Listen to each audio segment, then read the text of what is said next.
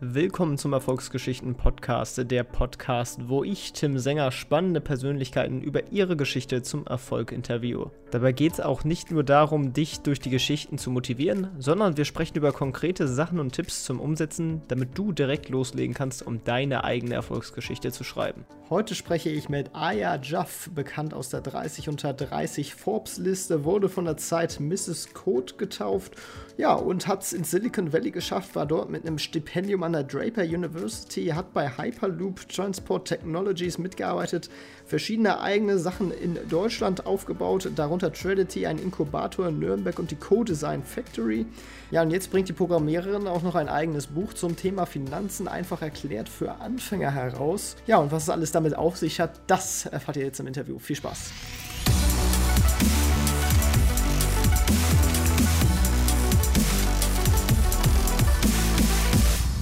Moin Aya, hallo, wie geht's dir? Alles fit bei dir? Alles fit bei mir. Wie geht es dir? Ja, mir geht's auch gut. Ich freue mich, dass du da bist und äh, am besten stellst du dich einmal kurz unseren Zuhörern vor für diejenigen, die dich noch nicht kennen.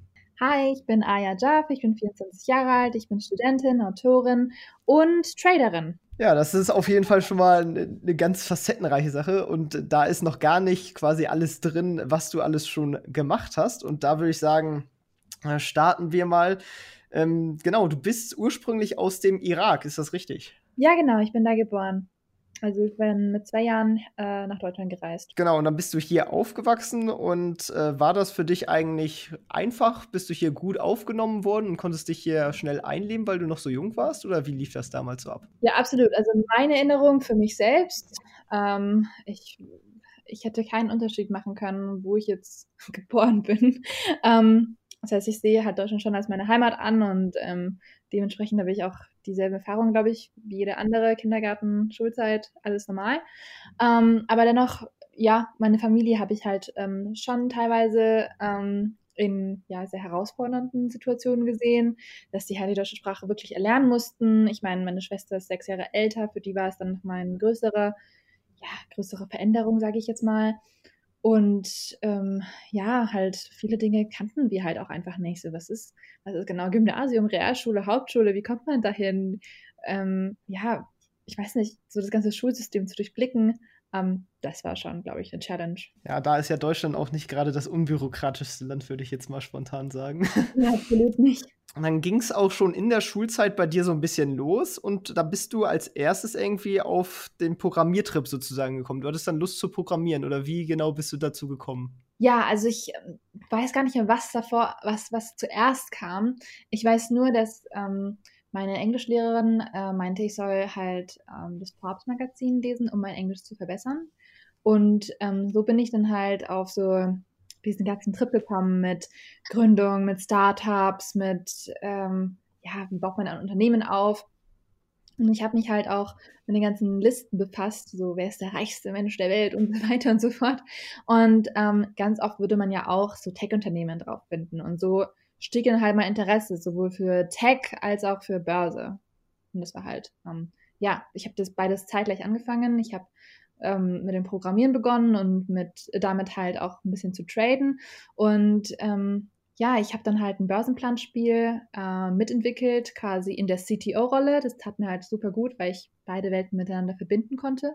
Und ähm, ja, das ist mittlerweile das äh, eben größte soziale Börsenplanspiel Deutschlands. Ja, erklär mal genau, was, was genau ist dieses Börsenplanspiel? Wie bist du mit den Leuten dazu in Kontakt gekommen und ähm ist das quasi ein Unternehmen, was ihr da aufgebaut habt oder was genau steckt eigentlich dahinter?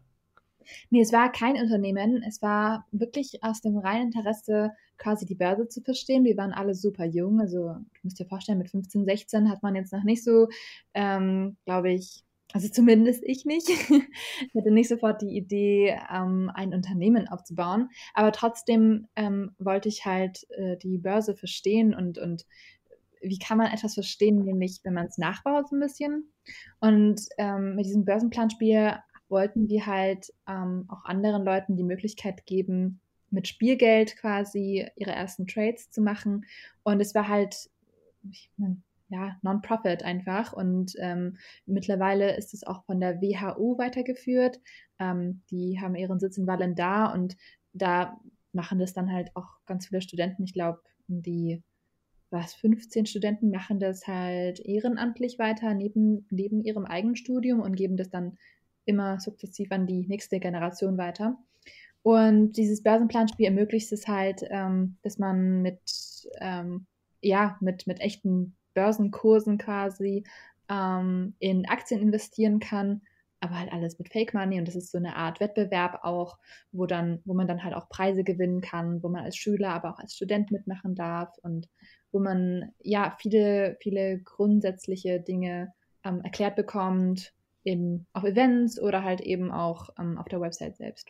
Ja, und wie bist du dann überhaupt zum Thema Finanzen gekommen? Weil du hast ja ziemlich früh ja schon dieses Börsenplanspiel gemacht und die meisten sind in diesem Alter ja tatsächlich noch sehr weit davon entfernt. Ich meine, selbst Ältere haben teilweise mit dem mit Finanzen nicht so viel am Hut.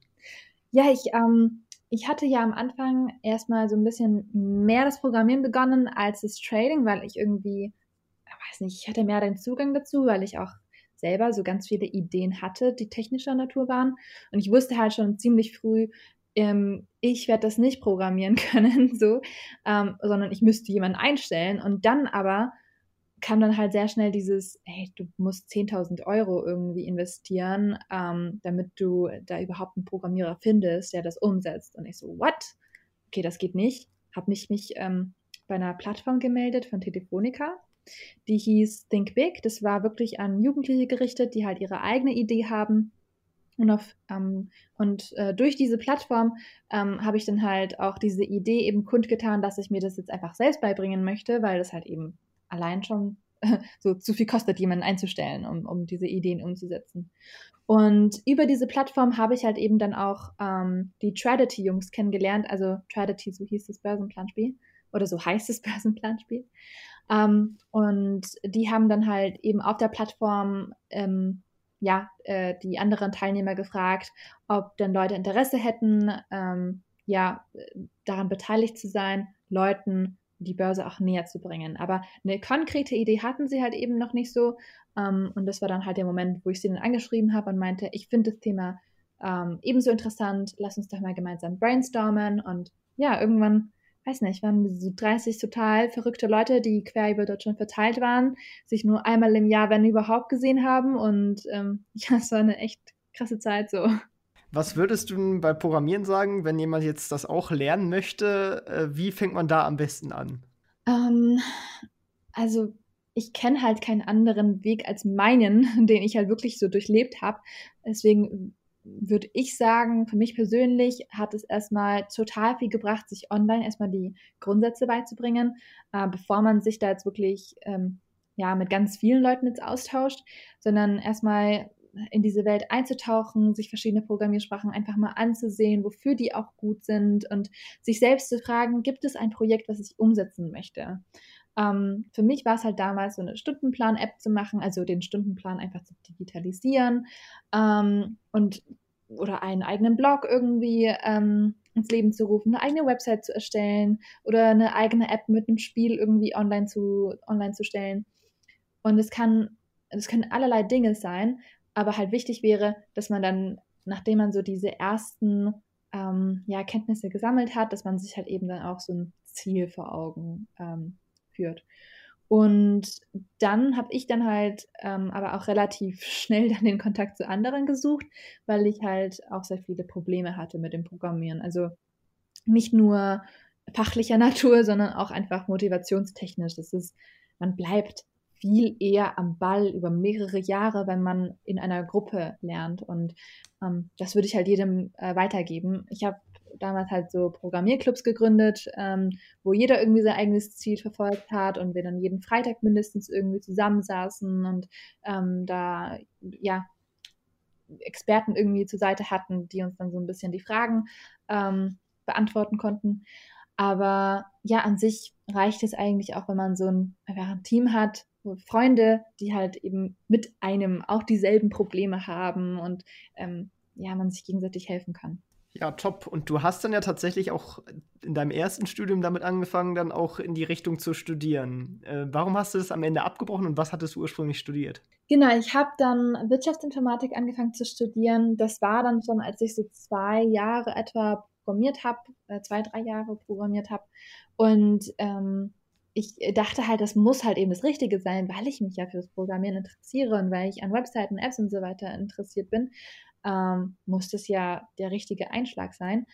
Ähm, aber dem war es irgendwie nicht so. Also nach zwei Jahren habe ich so ein bisschen bemerkt, puh, das ist so viel anspruchsvoller, als ich gedacht habe, weil es einfach so viel mehr in die Tiefe geht und das wollte ich überhaupt gar nicht. Also das habe ich halt gecheckt, ähm, als ich dann, ja, als mir dann nahegelegt wurde, dass ich dann halt bei den großen Unternehmen wie Facebook, Google und Co. danach anheuern könnte mit dem Wissen und ich so, aber ich will das nicht mal. Also so, ich will nicht mit diesen Unternehmen arbeiten.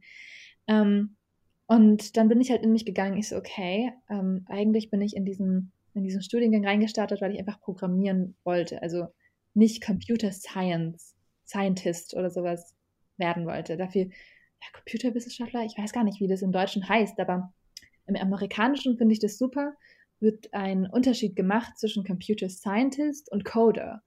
Und für mich war es halt immer schon einfach nur das Coding selbst. Und ähm, ich habe halt gesehen, dass auch ein paar Leute, ehrlich gesagt, gar nicht gut waren im Programmieren, auch nachdem sie den Bachelor hatten. Und ich so, hä? Das ist irgendwie total komisch und dem muss ich jetzt auf, ähm, auf den Grund gehen. Habe dann eine Pause gemacht und habe gesagt, okay, ich gehe jetzt in Silicon Valley und ich schaue mir das mal an, ähm, ob die Programmierer dort halt eben auch so sind und was die einem raten in meiner Situation. Und ich habe super schnell gemerkt, dass die Leute dort halt eben gesagt haben, ey, vor allem im Programmieren ist es nicht so wichtig, dass du keinen Abschluss hast oder halt eben was Akademisches vorweisen kannst, weil es halt darum geht, was du kannst. Und das kann man halt eben auch immer vorzeigen. Über, über GitHub zum Beispiel kann man halt eben seine Projekte ganz gut zeigen, über Open Source Projekte. Und ähm, wenn du halt äh, wirklich, ich weiß nicht, wenn du ein wenn du ein Computer Scientist werden wollen würdest, dann würden wir dir empfehlen, quasi diesen akademischen Weg zu gehen, weil du dann halt wirklich in die Tiefe einsteigst. Aber das willst du ja anscheinend nicht. ich so, ja, genau. Also, ja, dann kannst du es abbrechen. Und du kannst immer noch Programmiererin sein. Und ich so, okay, cool. Dann mache ich das wohl. ja, es war eine super schwierige Entscheidung. Also es war nicht dieses, okay, wie ich es gerade eben erzähle, sondern es war wirklich so ein in sich, in sich gehen und mal in sich hineinhorchen und schauen, ist das jetzt wirklich der Weg, den ich einschlagen möchte? So, ich weiß nicht, verarsche ich mich nicht selbst, nehme ich nicht einfach den einfacheren Weg hier raus, aber es war halt wirklich nicht das Richtige für mich und ähm, ja, für andere mag es das gewesen sein und ich glaube auch daran, es gibt auch viele, die sehr viel Spaß am Studium hatten, aber ja, für mich war das einfach wirklich nicht der Fall. Deswegen habe ich das dann gewechselt und habe dann Ökonomie und Sinologie gemacht, also an derselben Uni quasi. Ich habe nicht das Studium geschmissen, sondern ich habe mein Studienfach gewechselt. Und äh, ja, Sinologie, also sprich Chinesisch, ähm, macht mir super viel Spaß und äh, ich bin jetzt auch im letzten Semester, schreibe eine Bachelorarbeit, also ja, läuft gut. Aber ist das dann mehr so auch, also nicht nur die Sprache, sondern auch so vor allem kulturelle Sachen, die man über China da lernt? Oder? Ja, definitiv. Also es ist ein Zweifach-Bachelor, das heißt, die Hälfte des Studiums macht man Ökonomie, die andere dann Sinologie. Und die Sinologie ist dann nochmal in zwei, ähm, zwei Teile unterteilt. Da machst du einmal Kulturgeschichte, also wirklich ähm, historisch nochmal ähm, wie, was ist mit den Dynastien, wie sind die entstanden, ähm, wie, wie steht es mit der Kultur, äh, mit den Menschenrechten und so weiter und äh, beleuchtet das nochmal so ein bisschen kritisch und dann ähm, ist die andere Hälfte Sprachkurse, das heißt ähm, lesen und schreiben und sprechen. Alles klar. Ja, und jetzt hast du ja nicht nur da studiert, sondern du warst auch an der Draper University. Das ist ja quasi ein Programm von Tim Draper, dem VC. Äh, magst du mal genau erklären, was, was in dieser Universität quasi da ist und wie du da dazu gekommen bist, da hinzugehen? Ja, klar. Also ich weiß nicht, ob es den Begriff Universität ganz gut trifft. ähm, Im Deutschen stellt man sich halt eben wirklich ja, eine typische Uni halt vor, wenn man das, diesen Begriff hört. Aber in Amerika kann so ziemlich ähm, jede Uni sich, also jede, jede Institution sich mit Universität schmücken mit diesem Wort. Ähm, sie ist halt nicht akkreditiert, deswegen ähm, kann man sich da jetzt nichts anrechnen lassen. Nur weil ich diese Frage so oft gestellt bekomme, wollte ich das jetzt schon mal klarstellen. Ähm, und es geht halt darum, dass 70 Leute eingeladen werden aus, ähm, ja, wirklich aus der ganzen Welt und ähm, die halt super jung sind oder sich halt eben schon unternehmerisch mit irgendwelchen Themen beschäftigt haben und dann in Silicon Valley die Idee haben, das Ganze größer zu denken oder halt eben Investoren zu finden oder Co-Founder zu finden oder halt eben einfach Leute, die mit ihnen an der Idee arbeiten. Und ich habe mich damals äh, dafür entschieden, ähm, ja, daran teilzunehmen, weil halt eben auch ein Stipendium ausgeschrieben wurde ähm, für 10.000 Dollar von der Women Who Code Stiftung. Und ja, da habe ich mich halt beworben und bin dann halt für sieben Wochen dann ähm, an dieser Draper University gegangen und konnte diesen Entrepreneurship-Kurs quasi bei denen belegen. Es war super cool, weil jeden Tag wurden halt zwei, drei Gründer eingeladen aus der Bay Area und die haben dann halt darüber erzählt, wie sie dieses Startup gegründet haben, ähm, wie sie zu ihrer ersten Million gekommen sind, wie sie Investoren von sich überzeugen konnten. Und ähm, es waren echt teilweise super, super bekannte Leute dabei.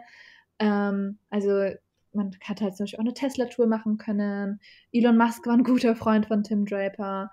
Ähm, und der Hyperloop-Chat war, war, dann halt eben auch da. Das war so einer der ersten Tage und der hat mich halt eben total auch beeinflusst. Ähm, und ja, das war so eine echt coole Erfahrung.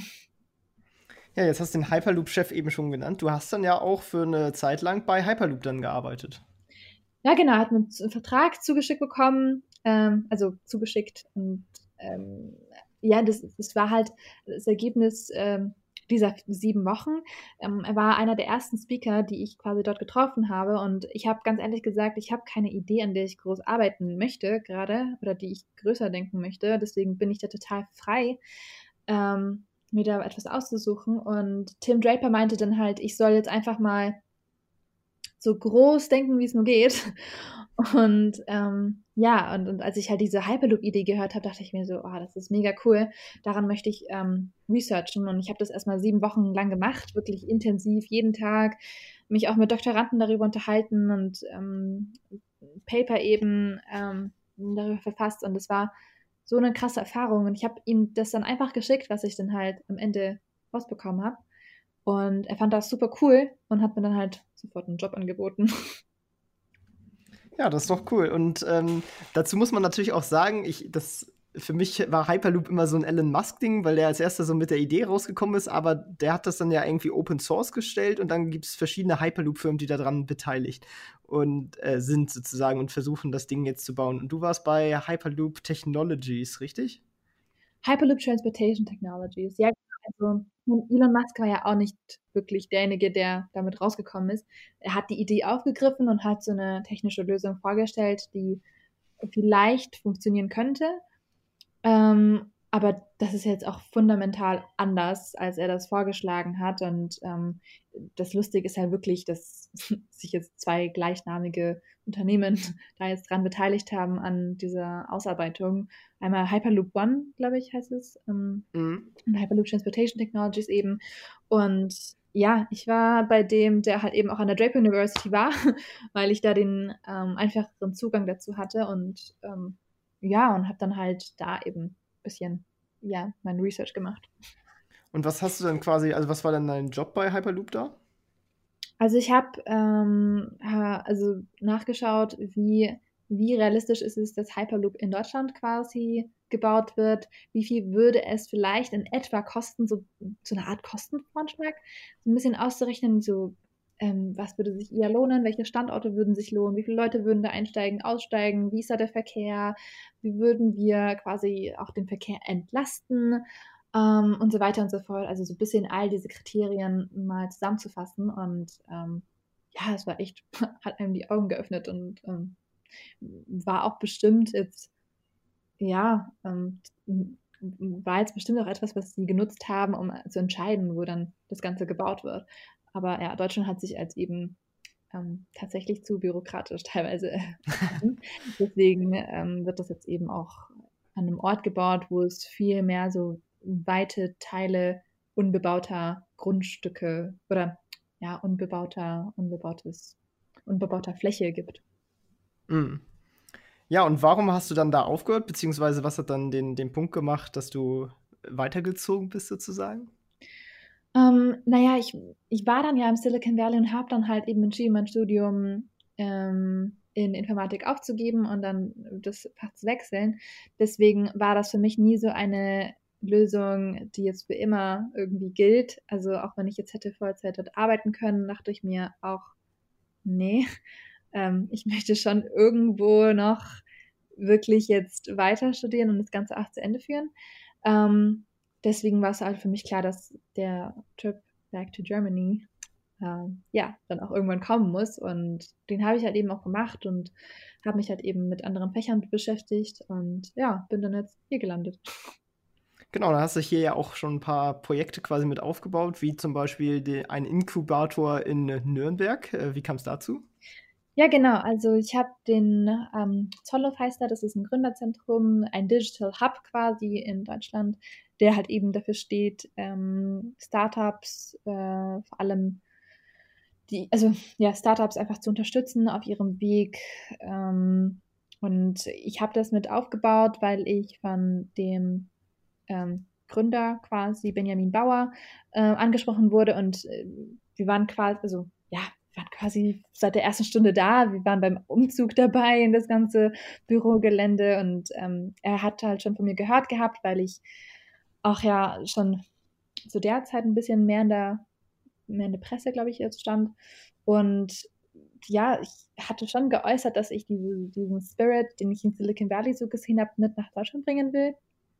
Und deswegen ja, war das super gut, dass ich da halt neben dem Studium auch eben sowas machen konnte und ja, da im Gründerzentrum ein bisschen, ja, bisschen das kleine Silicon Valley aufbauen konnte, wenn, wenn man das so nennen darf.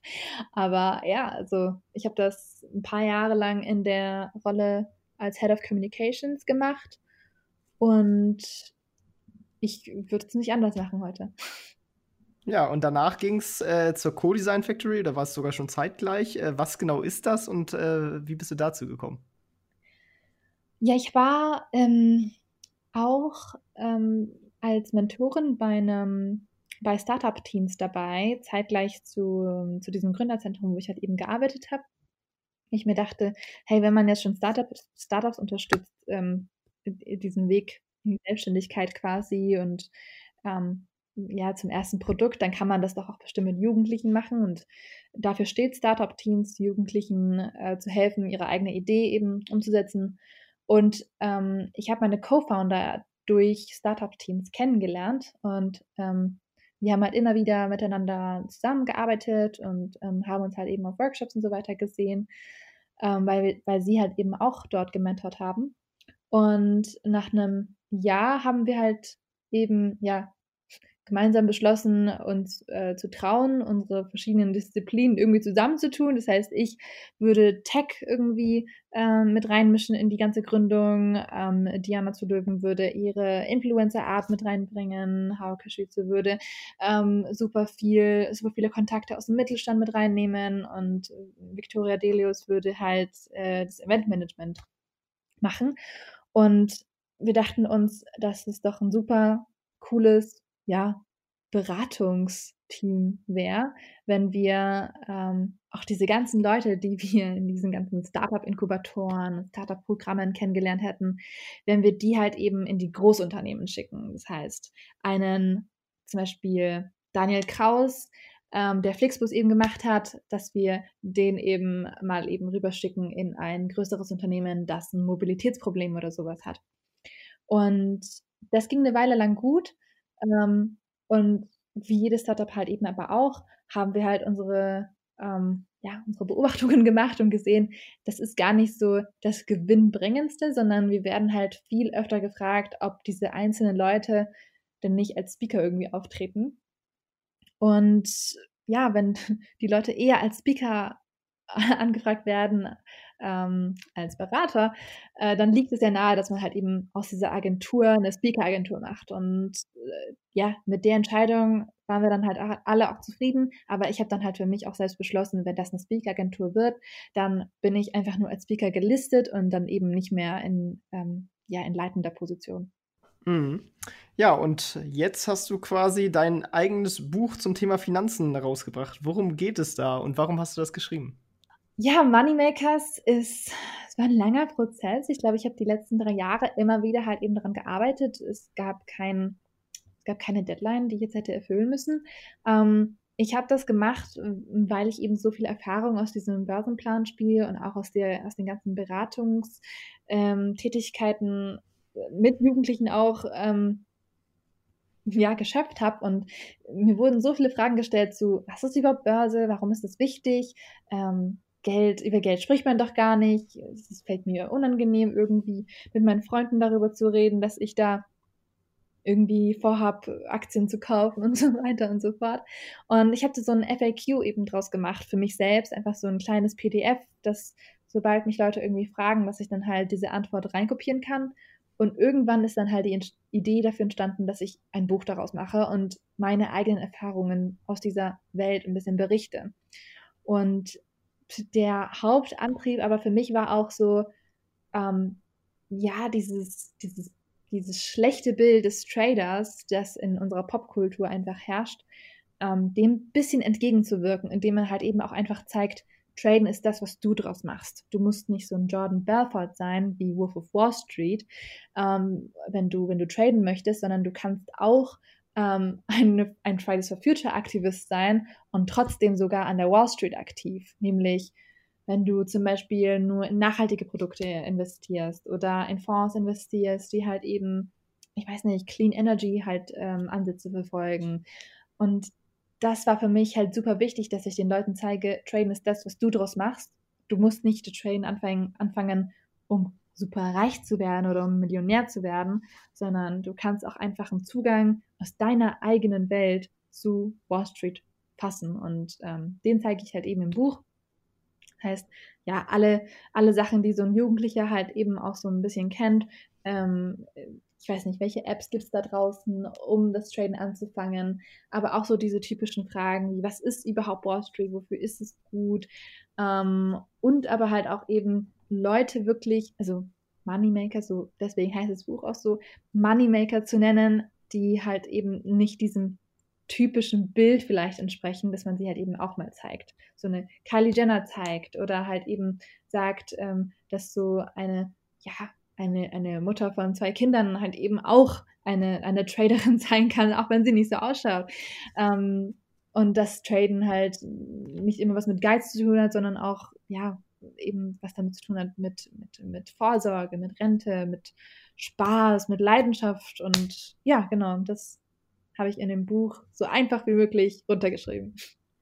Ja, also ich habe das Buch ja tatsächlich schon gelesen und äh, kann auch sagen, ja, für Einsteiger eignet sich das auf jeden Fall, um mal in diese Welt einzutauchen und ja, sehr locker, entspannt geschrieben, äh, das Wissen aufzunehmen, wie eigentlich so grob gesagt das Finanzsystem funktioniert. Mhm.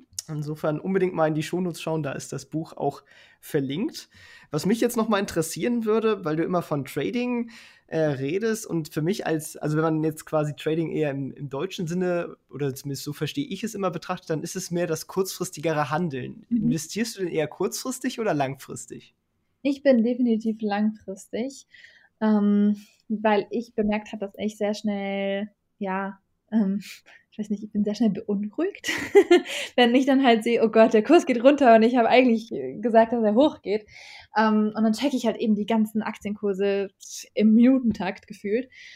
Ähm, ja, ich finde Trading, äh, dieser, dieser Begriff, der ist im Amerikanischen nicht so sehr auf Kurzfristigkeit ausgelegt, wie im Deutschen jetzt. Also mhm. ich verstehe unter Daytrading das, was normale Menschen, glaube ich, unter Trading verstehen. Das ist für mich Daytrading. Das ist für mich, wenn du jeden Tag da überlegst, ob du eine Aktie kaufst und wieder verkaufst in den nächsten zehn Minuten und damit halt eben Geld machst. Das ist auch fein, aber das muss halt eben nicht unbedingt das sein, was, was ja, was, was du halt eben persönlich machen musst, nur weil das die meisten Leute machen. Du kannst auch traden, indem du wirklich langfristig in eine Aktie investierst und halt eben, wie Warren Buffett dann schon sagst, in ETFs vielleicht investierst und da einfach wirklich fünf Jahre drin bleibst und das wie in so ein Sparbuch eben verwendest und monatlich einzahlst. Das ist auch alles fein und ähm, das sollte man halt eben für mich auch ja mit reinzählen. Auf jeden Fall. Also ich glaube, deswegen habe ich auch quasi diese Frage gestellt, um das nochmal ja, klarzustellen in der Hinsicht, weil man muss ja sagen, äh, Daytrading und solche Geschichten sind natürlich auch viel schwieriger und viel risikoreicher, während man, wenn man ja langfristig anlegt, definitiv die Statistik auf seiner Seite hat, dass man innerhalb von zehn Jahren eigentlich immer positiv abgeschnitten hat, wenn man so eine lange Anlagedauer hat. Am besten natürlich noch länger. Ja, genau. Ja. Was ist denn so deine Strategie? Also investierst du hauptsächlich in Aktien oder nutzt du auch eher ETFs oder wie gehst du da am besten vor? ähm, also nur, dass es klar ist, es ist keine Empfehlung an irgendwen, wie man investieren sollte. Es ist nur meine Art. Ähm, ich investiere halt wirklich nur in Sachen, die ich verstehe. Ähm, eine Sache, die immer wieder eine große Versuchung dargestellt hat, war jetzt zum Beispiel Bitcoin, weil es einfach so volatil war, dass es ständig in den News war und ständig jeder davon erzählt hat und auch super viele Leute gefühlt irgendwie damit reich wurden und ähm, das hat für viele meiner Freunde auch ähm, in Kalifornien geklappt, sage ich jetzt mal, aber für mich war es halt eben nichts, weil ich nie einschätzen konnte, wie sich der Kurs jetzt wirklich verhält und was genau den Kurs beeinflusst. Das war mir nie klar. Deswegen habe ich die Hände davon gelassen. Ähm, ich investiere einfach nur in Unternehmen, die ich selbst im Alltag quasi auch verwende. Ähm, Produkte, die ich verwende. Ähm, da schaue ich dann halt eben auch gerne mal nach, wer stellt das her, wie ähm, ich weiß nicht, wie stellt sich das Unternehmen generell auf und ähm, denke ich, dass es so sich quasi um diese ganzen Trends auch ein bisschen bemüht, die halt eben auch gerade so herrschen, dass sie dann in den nächsten fünf Jahren immer noch relevant sind. Und ähm, ja, ich, wenn ich quasi kein eigenes Unternehmen gefunden habe, in was ich so längerfristig investieren möchte, dann schaue ich immer in ganze Branchen rein. Und damit ist halt so Stichwort jetzt Nachhaltigkeit jetzt da gibt es ja verschiedene Fonds, die man halt eben sich anschauen kann, ähm, die auch ganz verschiedene Nachhaltigkeitskriterien beschreiben. Und ich glaube, da kann man schon einen ganz coolen Mix irgendwie für sich selbst herausfinden, der ja seinen eigenen Charakter ein bisschen widerspiegelt. Ja, das ist auf jeden Fall eine gute Sache. Was mich jetzt auf jeden Fall auch nochmal interessieren würde, wo geht die Reise hin, wenn du jetzt bald deine Bachelorarbeit schreibst oder sogar schon am Schreiben bist? Äh, was, ist, was kommt danach? was kommt danach? Das danach? Ich weiß es nicht. Ähm, ich habe bemerkt, dass der Weg einen so sehr prägt teilweise, dass es mir jetzt unmöglich gewesen wäre, vor fünf Jahren genau diese Stationen, die ich jetzt durchlaufen habe, irgendwie aufzuzählen. Ähm, ich warte jetzt erstmal ein bisschen ab, wie ja mein Buch auch ein bisschen ankommt und welche Konversationen daraus dann entstehen, weil ich finde das Thema nach wie vor super interessant, auch das Thema Finanzbildung und diese Ungerechtigkeit, die auch so ein bisschen herrscht, wer Zugang dazu hat und wer nicht. Das finde ich ist einfach schon, ja, super, super interessant. Und ähm, ansonsten bin ich drauf und dran, so eine kleine eigene Bewegung zu starten, so eine Tech for Future Bewegung, also aus der Fridays for Future Bewegung ab, abgeleitet, aber in der Tech-Szene, weil ich halt eben finde, dass es äh, sehr viele nachhaltige Lösungen gibt, die ähm, mehr Aufmerksamkeit bekommen sollten ähm, und die halt, ja, totales Zeug haben, groß gedacht zu werden in den nächsten fünf Jahren. Und das möchte ich öfter sehen, deswegen berichte ich halt eben auch darüber, ähm, immer öfter in meiner Kolumne bei T3N jetzt zum Beispiel, aber halt auch ähm, ja in anderen Blogartikeln, ähm, zu denen ich auch in anderen Magazinen und so gebeten werde. Also das ist für mich auch noch so etwas, wo ich mir denke, vielleicht kann da auch eine Unternehmensidee entspringen, aber da möchte ich mich jetzt nicht festlegen. Ja. Aber könntest du dir auf jeden Fall schon äh, vorstellen, nochmal quasi mit was eigenem zu gründen? Ja, definitiv. Also ich sehe das alles immer so als Experiment und als Versuch und ähm, wenn was super Cooles kommt, dann, ähm, dann werde ich wahrscheinlich nur noch daran denken und alles andere fallen lassen und ja, ich weiß nicht, mich äh, ja dann darauf fokussieren. Ja, cool. Äh, wo kann man dann von dir mehr erfahren zu diesem Thema? Also, jetzt hast du schon die T3N-Kolumne angesprochen. Wo publizierst du überall dazu? Oder hast du da auch vielleicht sogar eine Webseite, die eine Anlaufstelle ist? Ja, klar, ich habe eine Webseite, also einfach ayajaff.com. Da poste ich immer mal äh, wieder ein, zwei Artikel vielleicht, die ich halt eben aus der Kolumne rausnehme oder halt die ich selbst interessant finde. Ähm, genau, und ansonsten, ich habe tatsächlich nicht so eine Sammlung, wo jetzt alles irgendwie zusammenkommt, was ich jemals geschrieben habe. Aber ja, also diese T3N-Kolumne ist auf jeden Fall noch aktuell und da kommt auch immer jeden Monat halt ein neuer Artikel und das kann man sich definitiv anschauen. T3N ist ja auch generell, zumindest meiner Ansicht nach, ein sehr cooles Heft, was man sich, oder zumindest auch die Online-Sachen kann man sich ja auch gut anschauen. Total. Ähm, also die Tech for Future einfach schon, die Überschrift ist von T3N. Die haben ja mit einer Ausgabe ähm, ja auch super krasse Wellen geschlagen, finde ich. Und ähm, das ist so cool, dass sie sich damit beschäftigen. Und ja, da muss man äh, mitmischen, wenn man kann. Ja, ich denke auch mal, dass das eher die Lösung sein dürfte, äh, um jetzt sozusagen auch die Masse der Menschen hinter das Thema zu bringen, weil Verzicht löst nicht das Problem, sondern quasi nur innovative Lösungen, wie jetzt zum Beispiel auch wie Ocean Cleanup zum Plastik aufräumen etc. Mit sowas kriegt man dann die Probleme tatsächlich gelöst. Ja, genau. Ja, das hoffe ich auch. Genau, gut. Und dann kommen wir jetzt zum Abschluss nochmal zu einer Buchempfehlung. Welches Buch würdest du denn unseren Zuhörern empfehlen? Was hat dich zum Beispiel als Buch weitergebracht, das du gelesen hast? Und was würdest du quasi auch so weitergeben wollen? Ähm, es gibt so ein Buch, das heißt Sustainable Materials. Ich habe gerade vergessen, aber von wem das ist. Es waren mehrere Autoren auf jeden Fall. Ich ähm, schreib's in die Shownotes. genau, ich schick's, dir, ich schick's dir dann. Und ähm, Genau, Sustainable Materials Without the Hot Air heißt das Buch.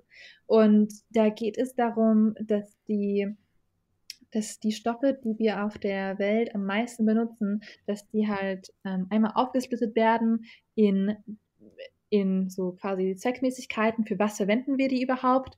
Und dann wird halt eben auch gesagt, aber wie könnte man es schaffen, dass man 50 Prozent weniger von diesem, äh, von diesem, ja, von diesem Material verwendet, ähm, durch Design und dann aber sogar mehr quasi davon hat. Und das ist so cool beschrieben alles und auch in, finde ich, einfacher Sprache beschrieben und mit ähm, sehr viel Pfiff, dass, ja, dass mir das Buch am meisten, ja, gerade so auf dem Radar ist und, und am meisten gerade so, ja, auffällt. Deswegen, ich würde es jedem empfehlen, der einfach mal verschiedene Ideen vielleicht sucht und paar andere Anlaufstellen und ein bisschen besseres Verständnis von der Welt um uns herum. Das ist doch schon mal eine gute Empfehlung. hast du eine Empfehlung für mich vielleicht? Was kann ich denn so noch lesen? Ja, ich weiß nicht, ich, was ich, wo ich drüber schmunzeln musste tatsächlich, ist, als du in deinem, in deinem Buch äh, Wolfgang Hirn zitiert hast, der ja auch schon hier im Podcast war und ah. mit dem ich über die Erfolgsgeschichte von Shenzhen gesprochen habe. Ja. Ähm, falls du sein neuestes Buch noch nicht gelesen hast, ist es auch sehr empfehlenswert. Also vielleicht für dich jetzt als Sinologiestudentin nicht so viel Neues dabei, aber zumindest für die Zuhörer kann ich sonst das auch nochmal empfehlen, wer sich zum Thema China mehr schlauer machen möchte. ja, ein super Buch hat er geschrieben, wirklich. Ähm, und da habe ich auch oft raus zitieren müssen, als ich ähm, bei diesem China-Kapitel war. Also super cool. Jetzt die aller, allerletzte Frage. Welchen Ratschlag möchtest du unseren Zuhörern mit auf den Weg geben? Aktien und Börse und egal was in deinem Leben beginnen möchtest, dann finde ich, ist dann Nummer eins Tipp Ruhe bewahren. Bei Ruhe ähm, in der Ruhe liegt die Kraft. Ähm, die meisten Leute verlieren Geld einfach nur, weil sie irgendwie Panik haben und es zu schnell verkaufen. Die meisten Leute hören mit einem Projekt auf, weil sie übermüdet sind und da muss man halt eben lernen, auch Pausen zu machen und ähm, die Sache langsam anzugehen und ähm, eben wirklich mit viel Ruhe im Geist. Und das wäre der Tipp, den ich den Leuten geben wollen würde. Top, perfekt. Ja, vielen Dank und auch vielen Dank für das Interview. Hat mich gefreut, dass du da warst. War, glaube ich, auf jeden Fall eine Menge spannende Sachen äh, dabei. Und äh, ja, dann viel Erfolg bei deinen nächsten Projekten und ciao, ciao. Ciao, ciao. Das war's auch schon mit dieser Folge vom Erfolgsgeschichten Podcast. Alle angesprochenen Links findest du in den Shownotes und auf erfolgsgeschichten-podcast.de. Wenn dir die Folge gefallen hat, dann hinterlasse gerne eine Bewertung auf iTunes und Co. Wir hören uns dann in der nächsten Folge wieder und denkt dran, nur durch Taten kommt man zum Erfolg. Also, legt los.